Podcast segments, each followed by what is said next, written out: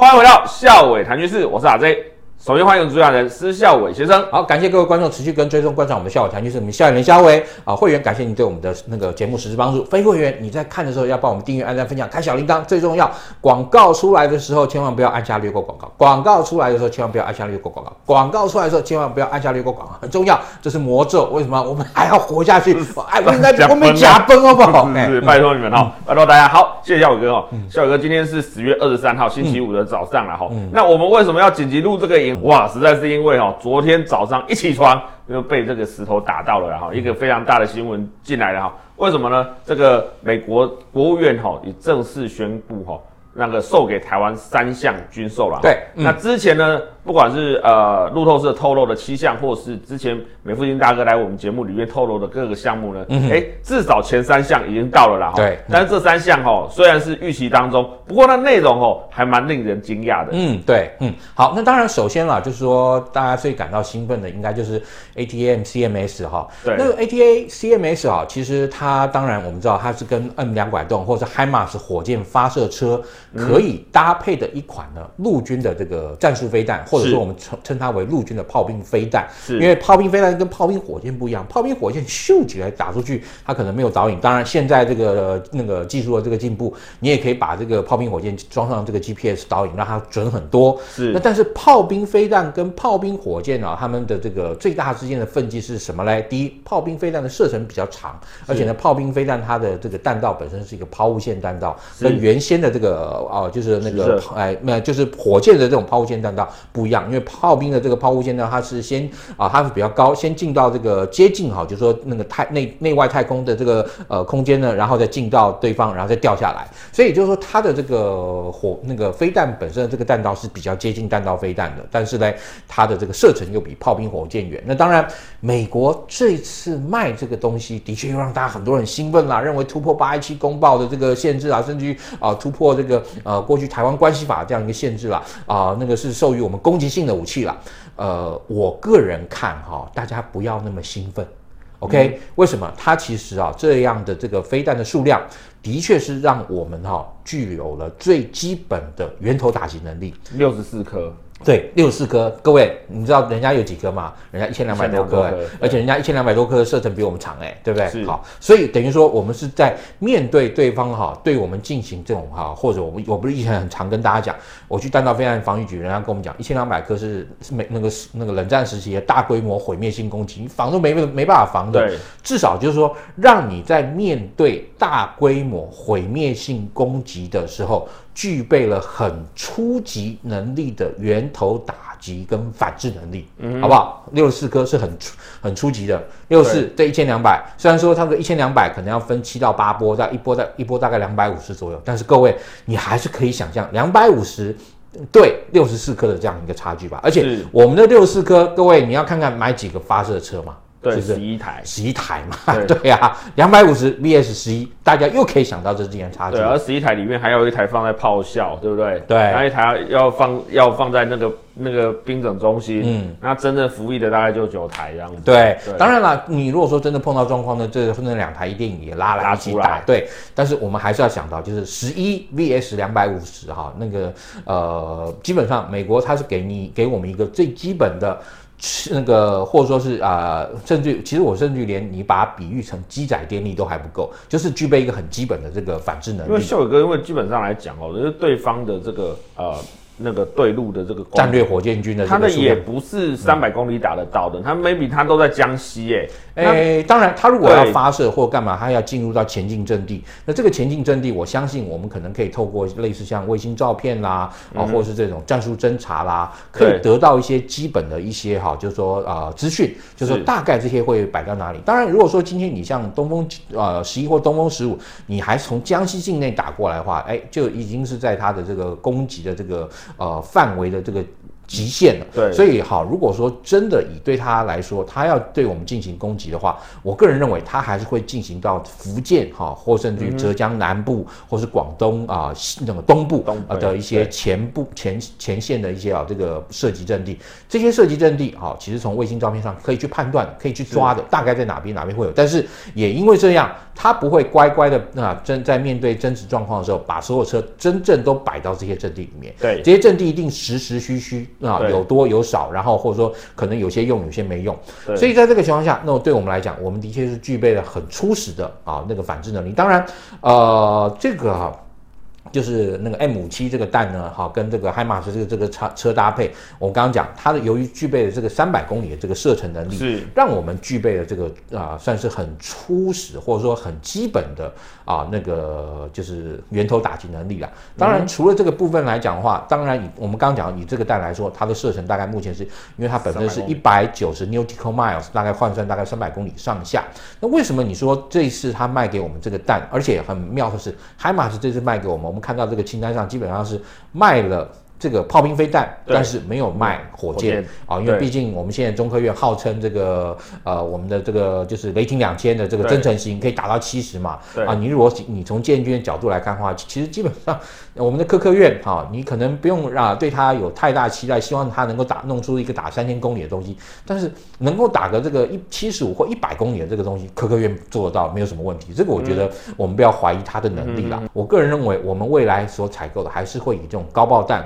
为什么呢？因为它炸下去单弹头的，对单弹头，它炸下去之后嘞，然后它所产生的这个破坏面积，能够比如说以五百五百五百五五百磅的这个弹头掉下去哈，你还不要忘了它还有前面那一大截，因为它本身啊。它射上去是整个掉下去嘛？这整个掉下去的时候，对不对？它能够产生的这样一个爆震的这个范围，我相信应该可以好。我们比如说，我们之前也有看到大陆他们东风十一的一个机动发射阵地，哈，就是说他们发射出去展开的这样一个阵地。你如果能够击中的话，哎，其实你一次能够大概啊、打击范围那个大概可以到两到三部车啊，或三到四那个三到五部车，这个问问题应该不大了。所以在这个情况下，你能够对这样一个呃，它可能进行啊、呃、一个比如说一个排哈。或一个连左右的这样一个呃飞弹发射这个那个单元部队产生一个一定程度的打击，我觉得对我们来说就就是赚到了。孝玮哥，其实因为我们刚刚孝宇哥有讲到一个很重要的重点，因为我们资源很有限的。对，你看，就算这一波他也只给我们六十四颗。对，你六十四颗要来打什么？一定是打最重要的军事设施啊。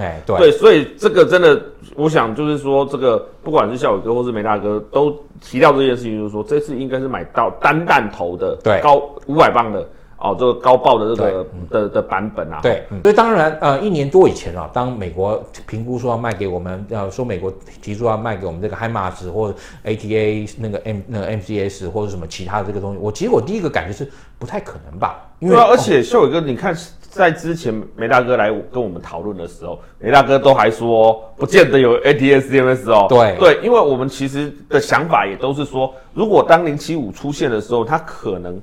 他要把他的那个要反制的重点是，他要把他的 CCAT 放出来的时候，其实他大概是在六十到七十公里左右离海岸，嗯，所以这个时候我们需要的是多管火箭来做做这样子的火力投射。对，那我们没有这样子的东西，所以要来买海马斯。当时我们的想法都是这个，也是这样，我没有想没有想到来的完全没有火箭弹，全就是。只有六十四枚 ATACMS，所以当然，也就是美国的想法，就是要提供我们一个起码的呃反那个源头打击能力，让我们后续的这个防卫作战才能持续下去嘛。因为对我们来说最不利的就是那一千两百枚。哇，我们今跟跟各位观众朋友讲过很多次了，你现在的天宫加爱国者，对不起，拦两波，两波多，两波半，后面你就只能任由其炸哦。对啊，对，而且因为对方有 S 三百，有 S 四百，你相对来说你要让你的战机。突破对方的这个防空网的这个能力，然后进去把那些没发射的这个找出来，也不是一件容易的事情。对对对。所以那那你在你整套这个配套这个措施啊、都完善以后，那当然至少就会让攻击军啊、在对我们不管是使用战那个战区弹道飞弹，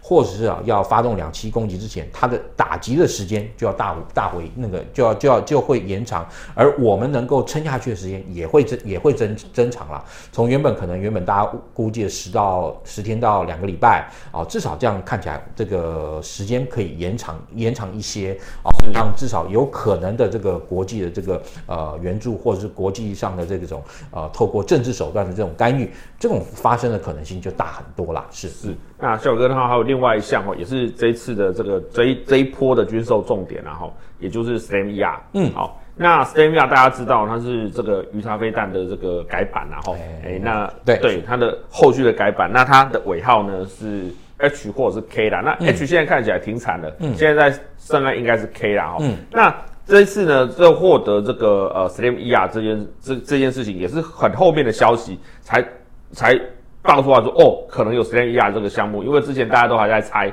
这个第七项武器到底是什么啦。嗯，那结果呢，出来竟然是 SLAM-E-R，而且很快就得到一个许可了哈。那当然，孝玮哥这个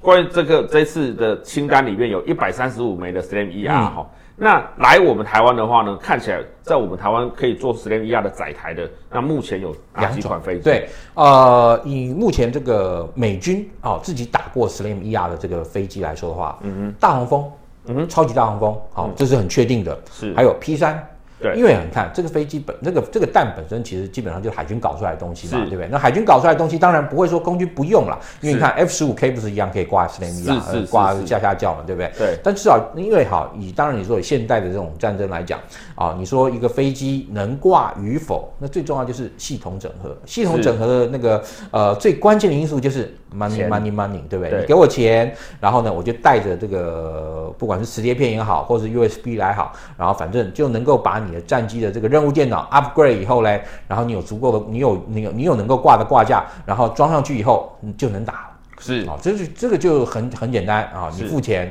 就负负责帮你做这个系统整合跟这个呃那个系统升级跟提升。好，这当然也是现代的这种武器哈，你那个能够具备这个呃呃那个就是我们讲到那个呃共通的啊这个任那个就是那个。那个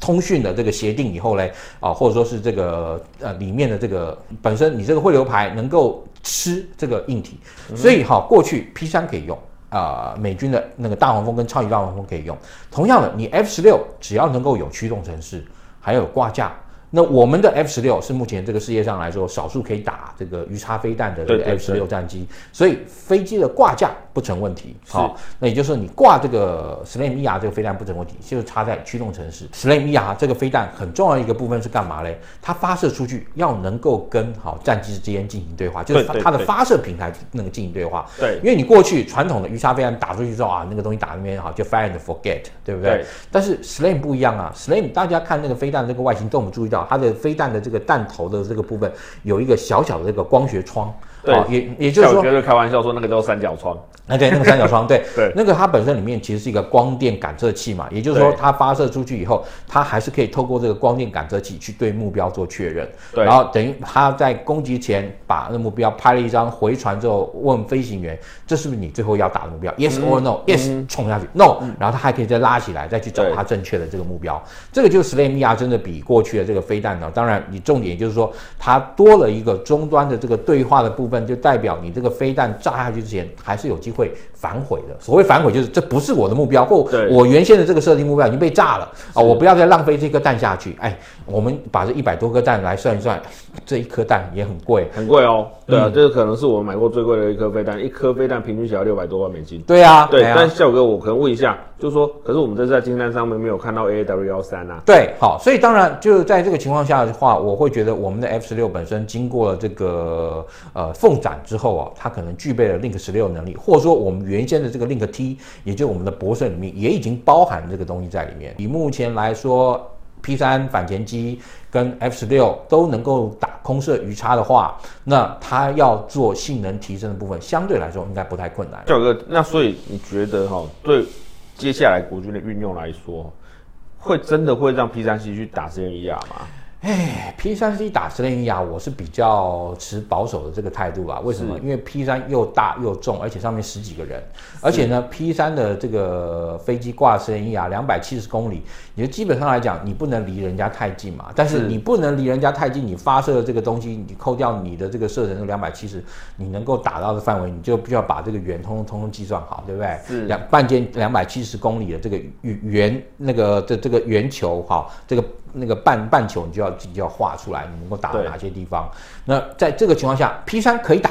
但是 P 三打的话，对不对？风险是比较高的。为什么？嗯、第一，这飞机速度慢；对第二，这个飞机啊、呃、也不能够那离离高威胁的这个风险太近。而且你看，这个飞弹打出去零点八马赫，两百七十公里打出去，它从发射到击中目标，也要大概超估估计大概十分钟跑不掉。嗯、那这十分钟，当然你跟飞弹之间还有对话，也就是你这个飞弹发射出去之后，这个这段时间你的发射机不能离你的目标太远啊，你必须还是要跟那个跟飞弹最后那 yes no 啊，你有有一堆这种对话你要进行下去。你在这个情况下就会就就会发生一个状况，你飞弹的确啊，那个一架 P 三可以带四颗，咻咻咻咻四颗你射出去之后，那对不起，射出去没多久你你被人家干掉了。是。哦，那剩下这四个，当然他们还是可以去打原先设定攻击的目标啦。对。但是好，你希望就是说飞弹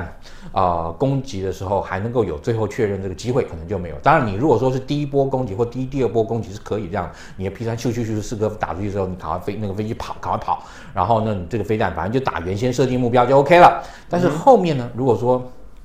你前面第一波包含你的这个呃 ATA MCS 啊 CMS 哈打掉了这个目标，然后你 F 十六也打掉一些目标之后，后面呢？你还你再继续打击目标的时候，那这时候敌方也已经开始啊，在进行这个啊区域防空或战机这个那个那个那个跟地面战机进行联合防空的时候了。那这个时候你的 P 三相对来说，它的能够发射的这个效益就会逐渐的递减。是，所以你其实还是要倚仗哈，像 F 十六这个战机来进行这个源头打击的这个可能性就更高。对，所以整体来说，我还是会认为 F 十六来打这个的这个成功几率会比 P 三要高啦，因为 F 十六也可以。打那个挂个两颗，而且 F 十六它本身自己可以进行这个战术规避动作嘛。以平衡的角度来看的话，就是飞机挂载平衡。我说这个平衡是指这个配平。你可能一次要带个两颗，然后带个两颗出去之后，嗯、你可能一次攻同时攻击两个目标，两个飞弹发出去，或间隔一个呃很短的时间，呃第一颗没射出去之后，第二枚哈在可能发射之后几分钟，然后也把第第二枚紧接发射出去，这个时候你的战机才具有这个空战的这 maneuverability，要不然的话，你毕竟还是一边扛一个沙袋啊，如果对方的战机来拦截你的时候，你这个挂了一颗沙袋，你这个飞，你要不管你要躲或你要跟他缠斗，都差很多，哎，都差很多，所以好相对来说，你一次一次可能一定会减整两个目标之后，让 F 十六发射，然后之后它就可以进行这个闪躲，或者说啊、呃，甚至于后续跟拦截它的战机进行接战。是，嗯嗯嗯。那所以说，其实想起来比较理想的载台应该还是 F 十六。对对。那但但是效果哥，其实相对于这个呃，我们刚刚讲的 HIMARS 上面的 ATACMS 来说哦。这个呃，CMER 它的射程大概也是两百五到两百七之间呐，哈，大概是这个这样子的距离，其实相对来说并不是非常的远，嗯，可是因为它要搭配的这个 F 十六来使用哦，嗯、所以它使用上面来说，使用层面来说，其实应该跟固定阵地的 ATACMS 其实应该有非常大的不同。对，也就是说，其实当然你哈，不管就是说，呃，其实 ATA 呃 MCS 它本身也还是机动发射，但是好受限于它的射程。跟这个我们台湾哈，跟这个攻击军之间那个隔着台湾海峡，你毕竟你能够发射的这个这个位置相对来讲可能还是很有限。是好，我会觉得啦，HIMARS 大概能够做的这个反制，可能从澎湖是一个点，然后另外从台湾的这个。西北部，哈，就比如说桃园，哈，台北，哈，就是说新北市的这个海岸线可能是一个，而且呢，进行反制的话，基本上是一个打了就跑，然后那真正能够发挥比较大的效益的，我个人觉得还是那个 CMER，所以你看卖的蛋的这个数量。那个 ATA 呃 MCS 六十四颗，是但是 SLAMIA 一百多颗，一百三十五，一百三十几颗。那你可能未来在演训中会用掉几颗，那实际上你真的能够战斗中拿出去用，大概还是一百百一百二十来颗啦。嗯、所以这一百八十颗，好接近两百颗的这样一个这个飞弹呢，是你未来在面对敌方能够对你进行攻击的时候的源头打击一个非常重要的一个资产。非常重要的主力。哎，对，所以千万不能随便乱用，而且呢，要非常的珍惜它，而且在使用上的时候要非常小心，千万不能让你的载台发射之后载台被人家干掉，对，好不好？那秀哥，我在在有也有人在讲在问说。像我跟那个 STEMIA 美军早就波音早就停产了，我们现在不是都买人家的旧货吗？嗯、那这一堆货不这一堆会不会是买那个呃美国海军或是陆战队的这个库存弹呢？哎、欸，当然也有可能啊，这个可能性还蛮大的。那但是我们真的也不要忘了，美国的这个武器对外销售，它这个东西弹给你，它基本上来讲，整新弹基本上视同新品。好，那当然就有人也还是很很难过，哎，为什么没有 AGM 幺五八啦？对不对？哎、欸，我们先有了这个之后，再去盼望 AGM 幺五八吧。是是是。好，美国人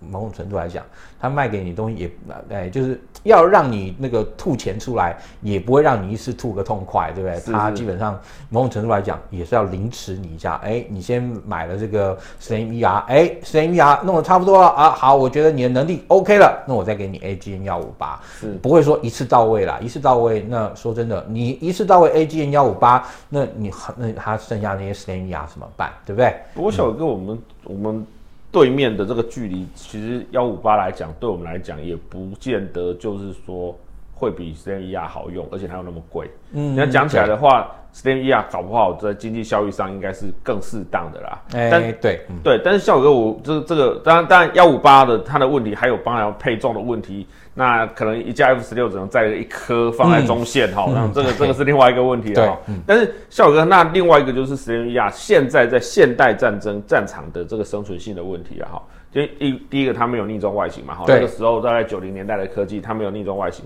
那 second 呢是它速度也不快，它是这个亚音速的飞弹哈。对，那会不会因为这样子它的战场生存性其实是比较低的？当然啦，那就要看对方的野战防空的这个步道这个多么密集哈。就是说，因为你要打这种哈，倒是我们千万也不要忘了，对岸很早就在搞那个三打三防。是是是哦，对，要打巡弋飞弹，对，防逆中飞机啊等等，或防这种巡弋飞弹等等，人家搞很久了。所以呢，当然这个东西卖给我们，我们的是不是一百多枚哈，就真的能够完全得手？好，这个东西来讲，也的确，我们要考虑到，就是它被那个打掉这样一个能力。但是不可否认的，呃，像 SLAM-E-R 这样一个飞弹，它能够公路好巡弋的话，就它相对来讲，它进去的这个呃高度很低，贴着地，然后呢，然后呢，非常依靠这种呃地形哈，这个呃地物的这个地形的这个追踪的这个能力，terrain following 的这个能力啊，terrain following 的这个能力，对呃 SLAM-E-R 这样一个东西，它的战场生存性自然而然会提高非常非常的多了。嗯，那你说对方的这个野战防空能力要能够布得够满，那要布得够满，首先他也要足够的兵，然后他也要有足够的这个野战防空的这个能力，才有办法哈，能够密集到，能够拦截到 SLAM-E-R。所以这又是一个传统的矛与盾之间的一个竞争。但是不管怎么说，这样一个东西的确也赋予我们一个哈基本的一个反制能力，这也是事实。嗯、好，那第三项军购哦，那是这个呃。之前呢，梅大哥也来我们节目谈过的这个 MS 幺幺洞哈，那这个呢，这次卖给我们的六套哈，那每一套平均单价六千三百七十八万美金呢哈，那孝宇哥这个大概可以买二手的 F 十六了啦。呃，而且六千多万美元的话哈，其实说真的，等于他绑了一架语音机在肚子上，真的，真的真的绑了一架语音机在肚子上。对对对。那至于你说为什么需要，说真的啦，我们之前跟大家讲过很多次，你这个战术侦查所获得的这个情资。如果说要让战斗机好把它安安稳稳的、牢牢靠靠的飞回来，然后再下载，然后干嘛，就失去了战术情报的及时的这个重要性。对对对，我们现在讲这种作战中啊，这个 real time 哦这样一个战情资讯。对我们来讲真的是极非常重要，因为你看战场的这种战机稍纵即逝，然后敌军哦可能出来，我们刚刚不也讲嘛？这个对口的这个那个天线，它可能就火石电光一瞬间，还等你你战机飞回来下载，然后拍到什么再下载，哎，这个大家再来判图或干嘛？对不起，现在非常重视的就是及时战情资讯 （real time），也就是说你拍到什么，然后赶快看到之后，然后站坐坐指中心看到了你拍拍到这个东西。要马上有战术回应。是是是，更不要说你万一你飞机飞了被人家蹦打掉了，所以孝玮哥，这也就是为什么哈，打掉就没有啦。对，这也就是为什么最近这几场战争哦，这个无人机满天飞的其中一个原因也是就。要一要有战场的 real time 的 real image，对，在这个时间点马上就会有的啦。对，像你看哈，那个不管怎么样，说亚美尼亚跟亚塞拜然，OK，那当然那个战争很血，那个这个这种打法很血腥啦。是是是是是，但是就不管怎么说，你呃，你攻击方可以在战场上及时知道防守方在干什么。防守方的这个作为，你看到之后，你攻击方就马上可以拟定一个战术去进行反制，或找到合适的兵器去进行反制。嗯，同样，你 F 十六未来哈，就是挂这个 MSL 洞，它的最大的这个效益就在这里。你在空中你看到了什么？其实这个飞行员的确他也可以从他的那个就是多功能显示器上，对不对？看到他的 MSL 洞看到了些什么？但对于 F 十六这样一个等那个战机等级的这个飞行员来说，他其实还不具备一个，就是或者说我们的一个战场协调管管理能力。好了不起，未来你用 F 十六双座机后座的可以去做武器官做的事情，是那是可以可以的，对对。那他他也可以从空中直接进行这个呃战术协调哈，就是说你去抓一些哦看到了，然后去从空中呢抓这个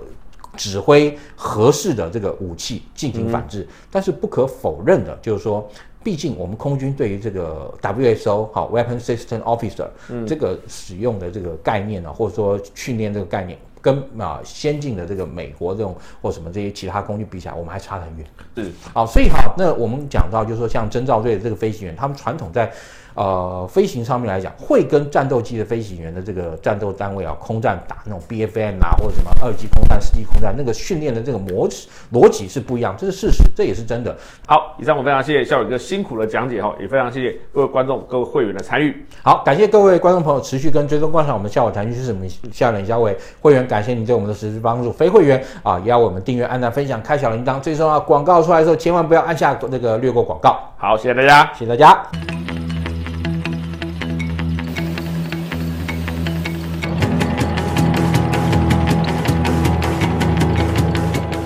好，各位观众哈，我们今天哈，因为呢，昨天哈，这个 DSCA 又多增加了一项哈，所以临时把孝伟哥哈从百忙百忙之中哈拉过来户外开讲。嗯、那这其实呢是要请孝伟哥哈补充一下，让我们的观众哈最及时的就可以知道哈。呃，这个重要的军售消息，孝玮哥，我们就进入正题了哈。所以呢，这个昨天早上这个 DSCA 的这个最新的项目哈，是这个大家也是有预料到的这个 CDCM 哦，暗自巡弋飞弹。嗯，可是孝玮哥细八两吧，细八两吧，这四百颗是什么意思呢？要，四百颗哎，孝玮哥，这个数字哦，真的是。四百颗，当然这个数量听起来的确让人觉得好像感觉非常的多啊。为什么？因为其实我们也不可否认，它现有的这个我们熊二跟熊三的陆基型哦，跟鱼叉反舰飞弹，基本上它的角色跟任务其实是重叠的，是而且距离差不多，因为这次卖的是 L 型，对，它卖的是 L，所以我们的射程大概差不多一百三到一百五啦，也就大概是这样一个射程的东西。其实，哎，说真的，你说这个很多人好就很呃，看到这一系列这个军购的这个清单，就觉得好像哇，美国对我们有无限的支持。啊，但其实啊、哦，我们之前也跟大家讲到，啊、呃、，AT 哎，那 ACM 的这些炮兵飞弹，M 五七的这些炮兵这个飞弹，加上了所有的 SLAM ER，这个数量约略等同于大陆的弹地地对地弹道飞弹发射车。那同样的。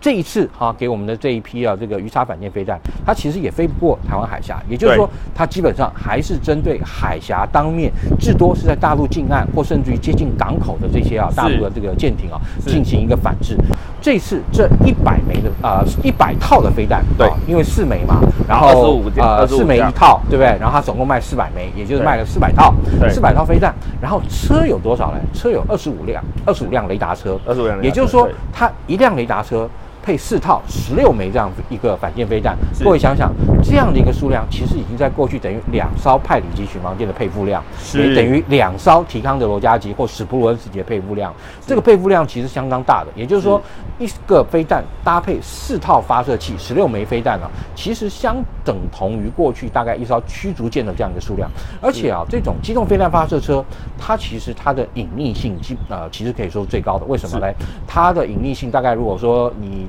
现在这种武器的逆中性来讲，大家知道大概第一高哦是这个呃逆中战机好，或逆中轰炸机，第二高是水下的潜舰。那当然这两个由于有时候你去找它的东西啊，可能声纳雷达等等性能的关系，其实双方的这个呃被找到的这个难度啊都相当的高。但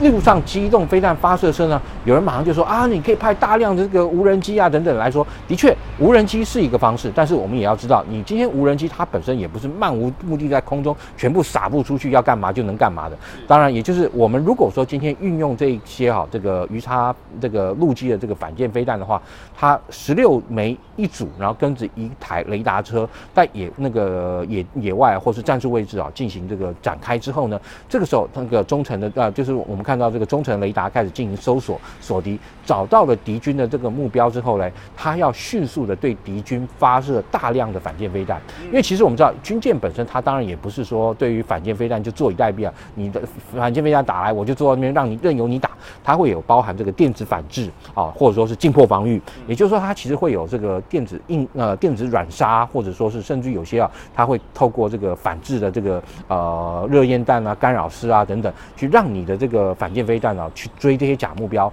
那甚至于飞到最近的时候呢，大陆的这个军舰的近迫防御系统也不要小看它，AK 六三零是一款啊非常可靠的呃近迫防御系统。所以呃有人说买那么多四百枚，大陆有那么多军舰吗？各位。这个今天哈买这四百枚飞弹的这个很重要的一个意义，也就是说，今天我们刚刚不是前面也讲了，我们已经有熊二。陆射型也有雄三陆射型，那你为什么还要再去准备这四百枚？其实刚刚道理就在前面，军舰不会坐在那边好坐以待毙，任由你炸，而会有非常强的这个反制作为。因此，你没有办法保证你所发射的飞弹在战时的情况每一枚击中目标的话，你就必须要有更多的飞弹去对对方形成一个饱和攻势。那当然，特别又像这个一般的这种两栖登陆舰艇，相对来说，它的这个作战的这个系统啊，所能够应付的这个量又比一般的正常的啊，那区域防空舰要小。当然，如果说今天要等到已经接近两栖登陆的阶段，大陆的这个登陆舰，它绝对不会是只有登陆舰来，它也一定会有这个可能会有零五二 D 啊等等这样的一个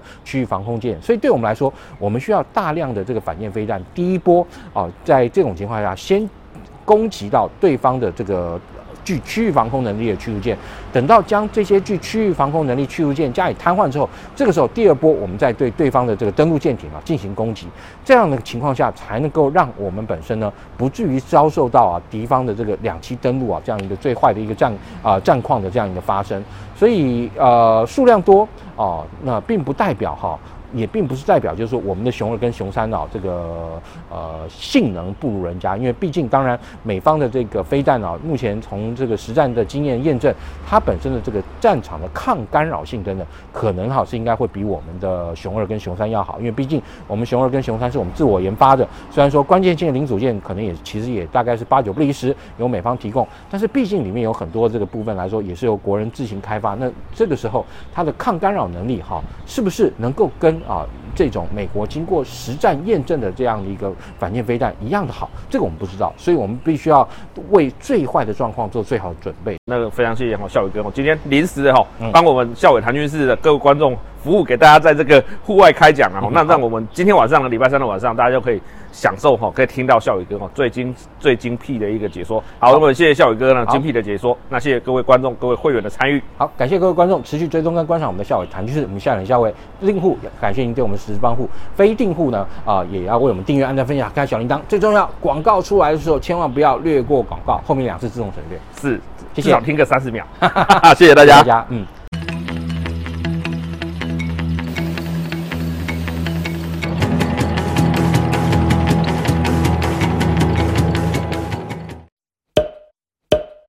请帮我们分享、订阅、按铃铛、打点名嘴，我们下次见。